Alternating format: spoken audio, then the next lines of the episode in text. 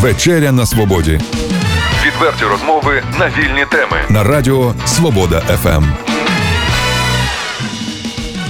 Вас вітає Свобода ФМ, а якщо точніше, то вечеря на свободі. І у нас у гостях е, сьогодні організатори, співорганізатори чудового заходу, не зовсім звичайного для нашого міста, я так думаю, бо мова йде про е, свято, яке відзначають східні народи.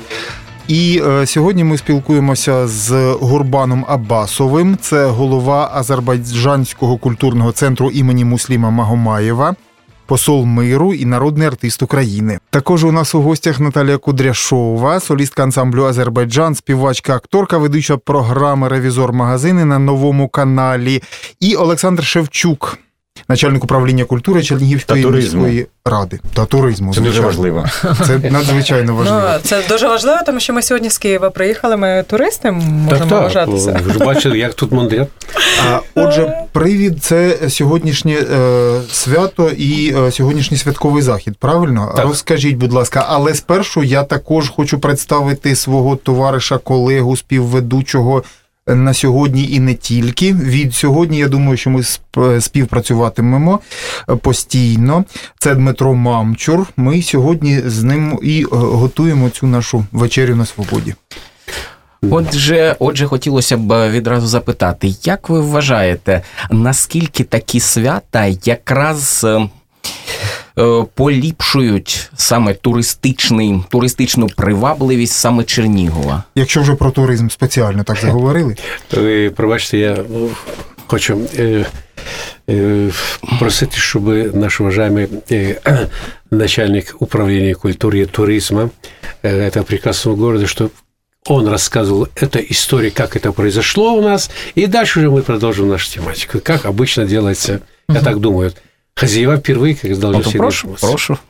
Ну, насправді, е, туризм наразі для Чернігова це дуже важлива, скажімо так, тема, тому що це один із наших напрямків розвитку нашого міста перспективний. І е, подібні е, культурні заходи вони не просто збагачують місто, вони не просто збагачують культуру. А вони відкривають, скажімо так, певні шляхи для пізнання і для запрошення ну, представників, представників інших народностей, які е, проживають е, в Чернігові. А звісно, якщо ми це будемо цікаво культурологічно проводити, то ми будемо мати глядача, який завжди прийде на подібні заходи. Е, Вони цікаві тільки одним: перше, це те, що це нове. Да? Е, Всі хочуть познайомитись з чимось цікавим новим. А враховуючи, що це не просто нове, це не просто новий рік за східним календарем, а це надзвичайно глибока історична традиція, як його святкують. І якщо Чернігів до цього долучиться, ми станемо просто багатше. І тоді уже наступне запитання. Хотілося б ем, почути, як традиції Сходу і традиції українства вони поєдналися. Тобто є щось у святі Навруз, от власне спільного між е, нашими народами. Ви знаєте, я вам розкажу як істинна українка, щира українка, яка народилася на заході України в Хмельницькому, живу все життя в Україні, і ось співпрацюю із ансамблем Азербайджан. Я вам скажу, що усі традиції, майже всі в нас однакові. Але посудіть самі, в нас в Україні е, всі свята е, релігійні, нерелігійні, вони розбиті якось тако рясненько по календарю. Тут усі ці традиції, які ми святкуємо протягом року, вони зібрані у Наврузі. Наприклад, стрибаємо ми через вогнище на Івана Купала. Тут є традиція під час Наврузу е, люди стрибають через вогнище для того, щоб очиститися.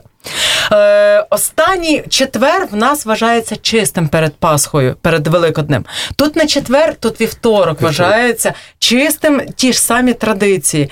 Більше того, е, крашені яйця це в нас основний символ Великодня. Тут також є крашені яйця, і їх обов'язково красять і обов'язково змагаються навіть на тих яйцях крашених, хто кого переб'є. Але знаєте, від міністашу в нас в Україні ми побилися тими яйцями, е, обнялися і розійшлися. А на сході по-інакшому вони побилися тими яйцями. І хто програв, то віддає биті яйця тому, хто виграв. Тобто. Ось Ні, треба так- позичити. У- у нас у нас така сама є, Є є традиція, таке. і у нас, е, ну скажімо, якщо говорити про. Е, Полісся, про північне Полісся, про Сіверщину, ці традиції досі живі. І якщо говорити про діалекти, то діалекти ну, вважаються давнішими від гуцульських. І є оце теж така традиція. А це від чого? Я вам зараз розкажу, від чого це йде. Багато хто вважає, що Новрус це релігійне свято. Ні, це не релігійне свято, воно набагато глибше і набагато давніше корінням, аніж релігія. Ще йде до періоду зороастрізму, коли е, вклонялися все-таки явищам стихіям, вогню, воді, повітрю і так далі. І це було скрізь. І в індоіранських країнах, і на сучасній території України. Того я сама це просто не можу усвідомити глобально. Зараз то розумі... зрозуміло у вік інтернету, що десь хтось е, щось е, скаже на одні на одному кінці планети, на іншому то вже чути. А як тоді ці явища традиції без інтернету, без листування, без навіть туризму, що важливо, передавалися планетою, але ж якось передавалися. Напевне, гени і торсійні поля. А я думаю, що то е, знаєте, оце ноосфера, яку е, Вернацькі, так в нас е, е, ну, вчення про ноосферу. Давайте ж ще про Щоб- згадаємо, що усіх людей на планеті об'єднує сьогодні, о, вірніше, оцими днями це ж у нас е, весен, е, весняне рівнодення, так? І тому ж е, не, не випадково, напевне, багато народів відзначають саме в ці дні Новий рік. Ну так традиційно склалося. Так і ми колись Сонце, відзначали. сонце прибуває. Дозвольте, я немножко... А ми, можна я ще одну, одну, одну фразу, будь ласка, я вам скажу, і ми колись відзначали. А ну згадайте наші колядки та щедрівки. Щедрик, щедрик, щедрівочка, прилетіла ластівочка. З якого переляку? Зимку в січні ластівочки. Ви бачили хоча б одну? Ні, тому що раніше ми також відзначали навесні Новий рік. Пане Горбане, вас Да, вибачте. Дозвольте, я тут щось скажу, потому що Це просто. Дорогие мои друзья, немного не хочу там чисто по-украински не получается, я по-русски немножко скажу. Будь ласка. Ну, я житель Украины, я гражданин Украины, 40 лет, как-никак, это очень много. Киевский консерватория, музыкальный училище Глиера, оперный театр, то есть вся моя жизнь, Украина, вот Украина, и мы делаем все для того, чтобы наша святая Украина была свята. Это святая Украина. 124 национальности сегодня живут в Украине. И даже когда у нас была революция в 2014 году, столько были попытки, что было междунациональные конфликты. Не получилось за 30 лет незалежная Украина. Благодаря именно вот толерантности, благодаря, что дали, мы друг друга уже стали это национальность знать, культуру. Самое главное, когда мы не знаем друг друга культуры, обсуждаем народ сами кощунства. Не зная народ и судить народ – это кощунство. Вот это нам сейчас дает возможность, что мы друг друга знаем. Дети растут, и мы видим, что каждая нация есть свои корни. И чтобы именно корни не исчезли, чтобы не было ассимиляции, Украина дает возможность, чтобы они учились, общей школам, суббота-воскресной школы, э, знали друг друга, провести вот именно вот это мероприятие, что сближает друг друга. Это самое главное. Но еще добавлю, э, вы понимаете, светлый праздник в чем? Вот у нас, у меня бабушка, я помню, вот из детства, вот подходил именно этот праздник, как у всех детей в детстве.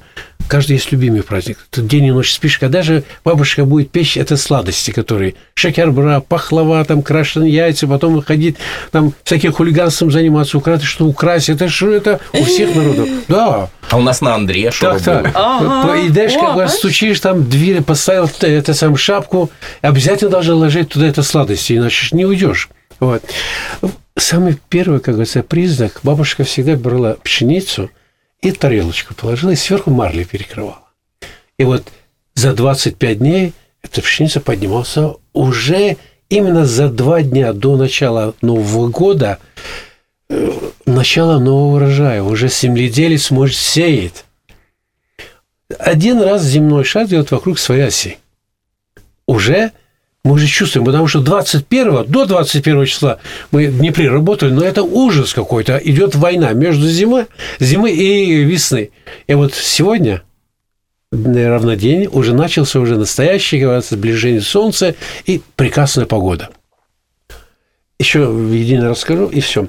На столе должно быть, это древняя миф- мифология, на столе должно быть семь э, предметов, которые на букву «С» начинаются. Ну, это есть по-нашему называть су, вода, это сюд, это молоко. И плюс к этому должны быть свечи, зажигаются свечи вечером, зеркало и крашеные яйца. Огромный бык держит земной шар вот тут. И подходит На день. рогах. Да, на рогах. Ага. И вот подходит день, когда уже уставший бык перекидывает с одной стороны на другую. Это время, значит, на столе начинается колебание этих яиц. А что видит, как говорится, за- с- на отражение зеркала освещается именно свечами. И вот этот момент, поздравляют друг друга, наступил Новый год. А Це от про- казка. Про фарбовані яйця е, уже кілька разів згадували, а як фарбують їх правильно? Очень Розкажіть. е, цибулю. А, так як у Так нас. само. Обычно цибулю. Питання, питання. Яке в нас коріння? Давайте тепер а розберемося. тепер, е, наступне запитання. Так скільки ж народів в Україні святкують Навруз? Э, Сейчас скажу, из, э, мы говорим, мусульманских, восточных, Схидных, около ш- 14. Это иранцы, туркмены, узбеки, казахи, киргизы, э, азербайджанцы, Турки. турки, ну, турки, иранцы. Татары. а, Татары. пакистанцы, иранцы, дагестанцы. То есть вот это народы, которые я только назвал, которые есть. А, а так, в общем, ну, полмира же, как мы называем всегда. А розкажіть трошки ще е, докладніше про роботу центру. Чим займається центр? Які заходи Азербайджанский відбуваються? культурный центр. Азербайджанский культурный центр в 2009 году мы вообще, если так, э, э, в Украине живут 500-тысячный конгресс азербайджанцев Украины. 500 тысяч. Еще в 2000 году это было официально, как говорится, было заявлено. Официально прошли, как говорится, Минюст, получили, как говорится, устав, ну, закон. В каждом регионе вот у нас э, вот подошли к этому. В самом же Чернигове региональная организация Конгресса азербайджанцев, возглавляет Искандер Мамедов. Вот. И довольно очень Простите, Искандер Велиев. Велиев, прошу извинения, Искандер Велиев. И плюс ко всему, он житель Украины, бывший работник э, органах, где-то полковник или подполковник. Вот, вот. Так что э, здесь у него корни, все дети, ну, то есть многие, пока получилось, ну, вы же хорошо помните, что такое Чернигов? Чернигов – это был один из тех сильных, как говорится, развитых, как говорится, область. Здесь же работает со всего Советского Союза. З-за кордону ще В'єтнаму і інші С- країни. Приезжали давали. сюда Так, так. студенты, Багато которые кадрів. учились, а они потом оставались здесь. 80-е А годы. еще музыкальные инструменты делали. У меня вот пианино Чернигов есть дома, кстати. Балалайка да. Гітари. Чудово. У меня тоже бандури. Так, так. Да. И здесь были очень много студенты, которые еще в 80-м году Гедра Ильич Алиев был призыв молодых ребят отправить учиться в других республиках учиться. Вот они остались здесь, не уехали, никто не знал, что. То же самое, вот я остался. Вот. И, э, после развала Советского Союза долгий этот разговор, и в 2000 году было организовано, до этого было тоже, как говорится, но уже в 2000 году официально было уже зарегистрировано в 25 регионах Конгресс азербайджанцев Украины. Вот. Ну, это долгий разговор, я только говорил Чернигове. Чем они занимаются? Это люди, которые мирным путем, кто работает в строительстве, кто в магазине, кто дает работу, рабочие места, у кого что удается просто, что он делает. Ну, плохое ничего не делает. А говорят, нету плохих людей, есть плохое воспитание. Вот. Если он во- воспитанный, независимо какой национальности, он и везде будет такой же, как гай. Так что моя бабушка говорит, пять пальцев у тебя не одинаковые. Я возмущался, почему мне кто-то плохо сказал? Слушай, посмотри свои пять пальцев. А в чем дело? Ну, ведь же они отсюда, от твоего организма, но они же один не одинаковые, разные. Что ты хочешь? От Что- людей, да. чу- Чужие люди, что были хорошие. Вот. А вот э, по поводу насчет Магомаева, Муслим Магомаева... э, Азербайджанского культурного культурный центра. центр. Основной культурный центр занимается не только пением, ансамбль песни, э, которые поют, выступают по всей Украине. Это и есть школа. Преподается школа, субботно-воскресная школа, чтобы дети получили образование, кроме украинского языка, еще азербайджанского, чтобы не было ассимиляции. Преподают там преподаватели наши. Потом развитие, как говорится, распространение как бы, по всей Украине наша литература, наш быт, наша, кажется, история. То есть это одно из самых важных э, направлений любого народа. Я так считаю. Но для этого, как говорится, мы делаем все для того, что это у нас удается, получается. Як ви вважаєте, є е, зараз книги, чи їх достатньо азербайджанською мовою, які б е, тут були у нас в Україні, Е, преса, чи є? і так Е, далі? е, е, е, е. У нас э, многие книги, которые переводы, говорится, вот наших философов, которые именно азербайджанские, Низами Генджеви, там мне- очень многие библиотека, центральная библиотека в Киеве уже, уже э, переводы, многие сделаны как на украинской мове, как говорится, именно институт, университета, который преподается именно наш, говорится, тоже. И плюс еще я хочу сказать, между Украиной, вот подошли мы к туризму, вот, вы сами прекрасно, вот мы буквально вот на днях были в Трускавцах, вот этот вопрос тоже было поднято.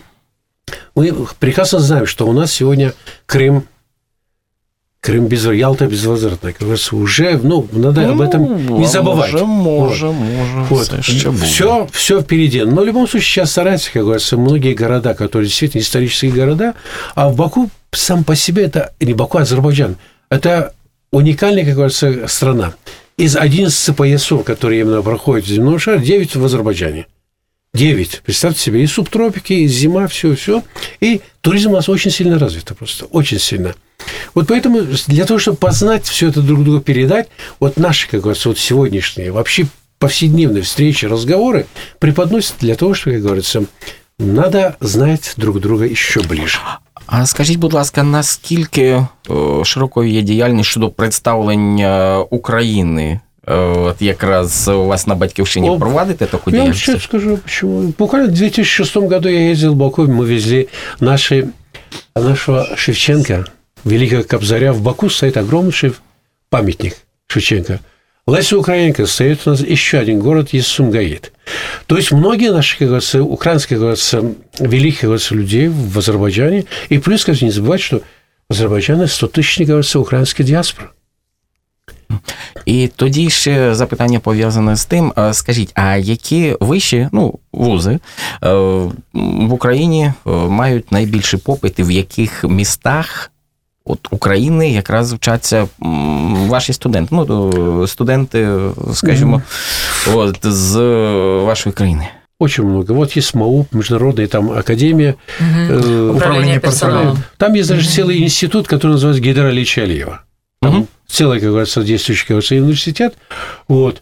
И в многих с- э, регионах Украины учатся наши студенты, которые приезжают сюда и по линии государства, и по линии с коммерческими, как говорится, направлениями.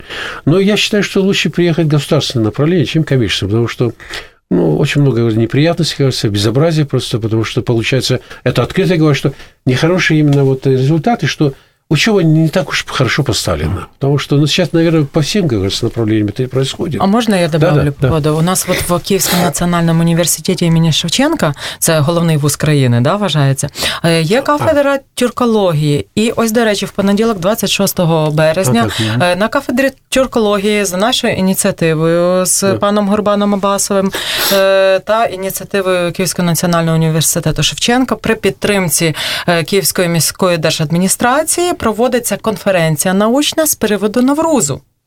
Тобто робота йде, і там приймають участь не лише студенти, які е, навчаються на кафедрі тюркології, але й е, учні шкіл. Азербайджанці, ось учні азербайджанської недільної школи, яку організував пан Гурбан Абасов, е, також е, приймають участь е, ну не східні народи, а інші народи, Українці, які роблять українці, так, Да. славяни, які роблять доклади, які роблять наукові роботи, і це все от поставлено на науковий рівень. Після того в нас буде велике свято із концертом, із дипломами, із е, врученням призів і так далі. Тобто Навруз е, н- святкується у багатьох форматах. Є свято з дегустаціями, є свято із танцями, з піснями, є, е, а є свято із науковими роботами. І це все Навруз. Вы поймете, я добав- добавлю, потому что Навруз в свое время многие называли при советских, постсоветских времен, назвали религиозным, потому что не давать людям знать свои корни. Ну, не давали, да и все. Потому что ну, религиозно это там мула, там всякие, говорится, Коран это мешает. Но это была специальная как бы, политика. Сегодня, в 2010 году, ЮНЕСКО, ОБСЕ, ООН была принята резолюция «Навруз стал международным праздником». Сегодня Украина проводит как национальный праздник восточных народов. И для этого уже выделяются какие-то определенные, как говорится, возможности технические. Так как сегодня я благодарю, как говорится, именно вот Че- Чернигов благодарю э, э, пана э, Александру. Александру, что поддержали, как говорится, да, очень много город сегодня делал нам. Технические вопросы, они нам помогли очень хорошо. Якщо вже заговорили про е, сам е, захід е, сьогоднішній, так звичайно, що краще один раз побачити, ніж сто разів почути. Але розкажіть, що саме передбачено програмою цього свята, заходу, що відбуватиметься? Ну, завдяки е, історія дуже цікава. Ми насправді познайомилися десь неділі дві назад. Так, так. От і взагалі такі свята так швидко не організовуються, але ж е, управління культури воно мобільне, е, і ми намагаємося дуже швидко реагувати на, скажімо так, на ситуації, на поставлені задачі. Е, Ми дуже швидко з, е, з ну, спільними такими, скажімо так, зусиллям зробили е, сценарій, зробили план. І на сьогоднішній день я вважаю, буде надзвичайно цікаве представлена взагалі ця. Культура і ну е, сама ідея реалізовуватись, і буде надзвичайно цікава концертна програма. Це все буде проходити в міському палаці культури імені е, Радченка, е, де ми зможемо, скажімо так, всі бажаючі, це відкриті двері, всі бажаючі чернігівці можуть прийти і послухати, покуштувати, подивитись відеоряди, як святкується. До речі, з приводу святкування, от зараз, коли ви розмовляли, в мене така виникла, ну скажімо так, паралель. Е, А які у нас традиції укорінення святкування нашого Нового року? А, І ви знаєте, і мені трішки, я вам скажу чесно, трішки сумно. У нас Розумієте е, мене? Та справа в тому, що у нас є, е, скажімо, традиції, якщо говорити про український рік, то е, Новий рік у нас е, скільки разів е, святкували, якщо взяти, згадати етнографію тричі. Так це ж Тобто, 1 січня, це ж штучне, ні, йдеться, штучне йдеться, йдеться про що? І Традиції якраз е, традиції вони відрізняються від однієї території до другої.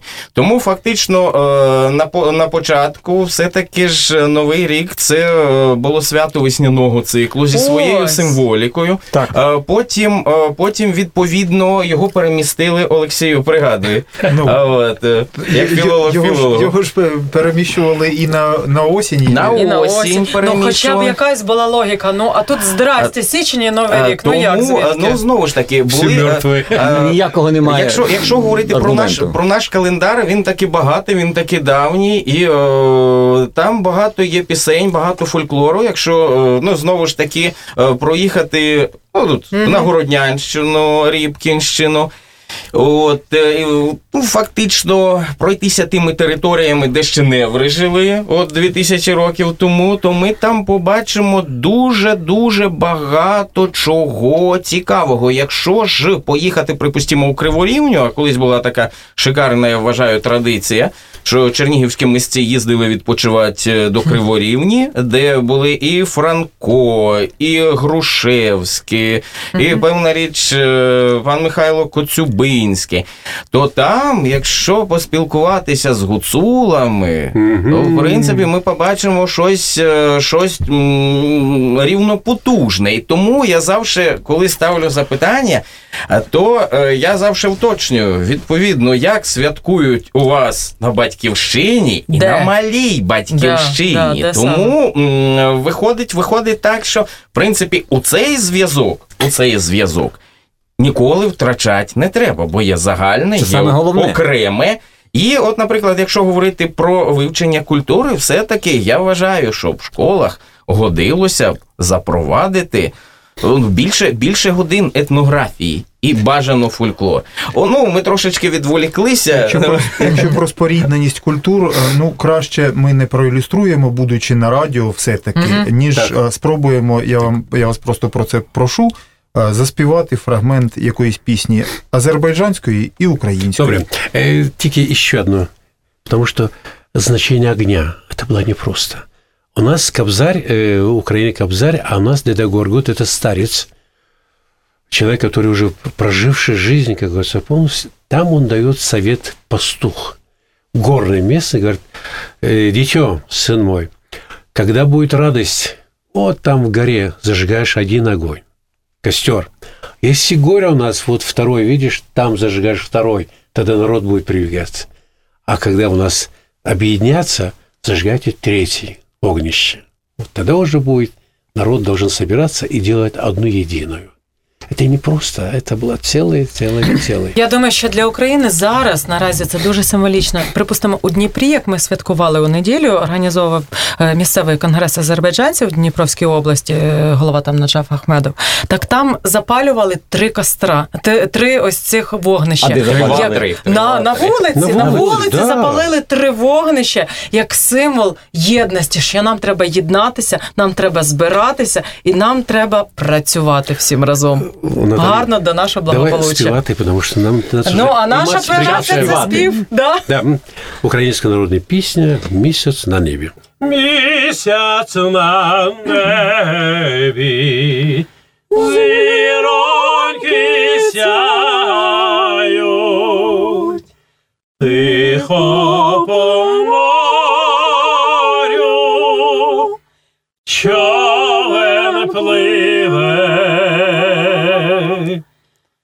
човні дівчина, пісню співає, а козак чує серденько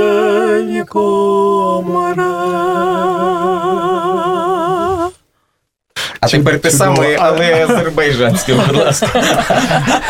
Фрагмент азербайджанського. Потрібно, якщо. Азербайджан, На паритет. Е, е, Третій куплет. Я вже забув А я, я пам'ятаю, бачите? А налирдом Азербайджан, Çınarlıyordum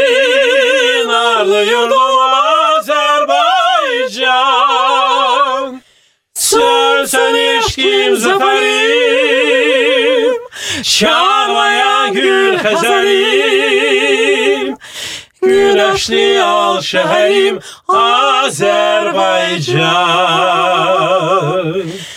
Kalbime gel kulak as Ömrüm senin bahar yaz. Kanadındır kür aras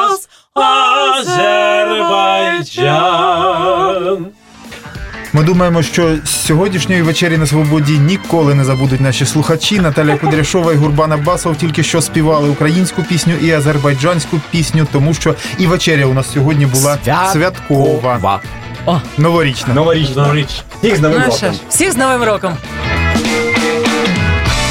Відверті розмови на вільні теми у програмі Вечеря на свободі. Тричі на тиждень у понеділок, середу і п'ятницю о 18.00. на радіо Свобода ФМ.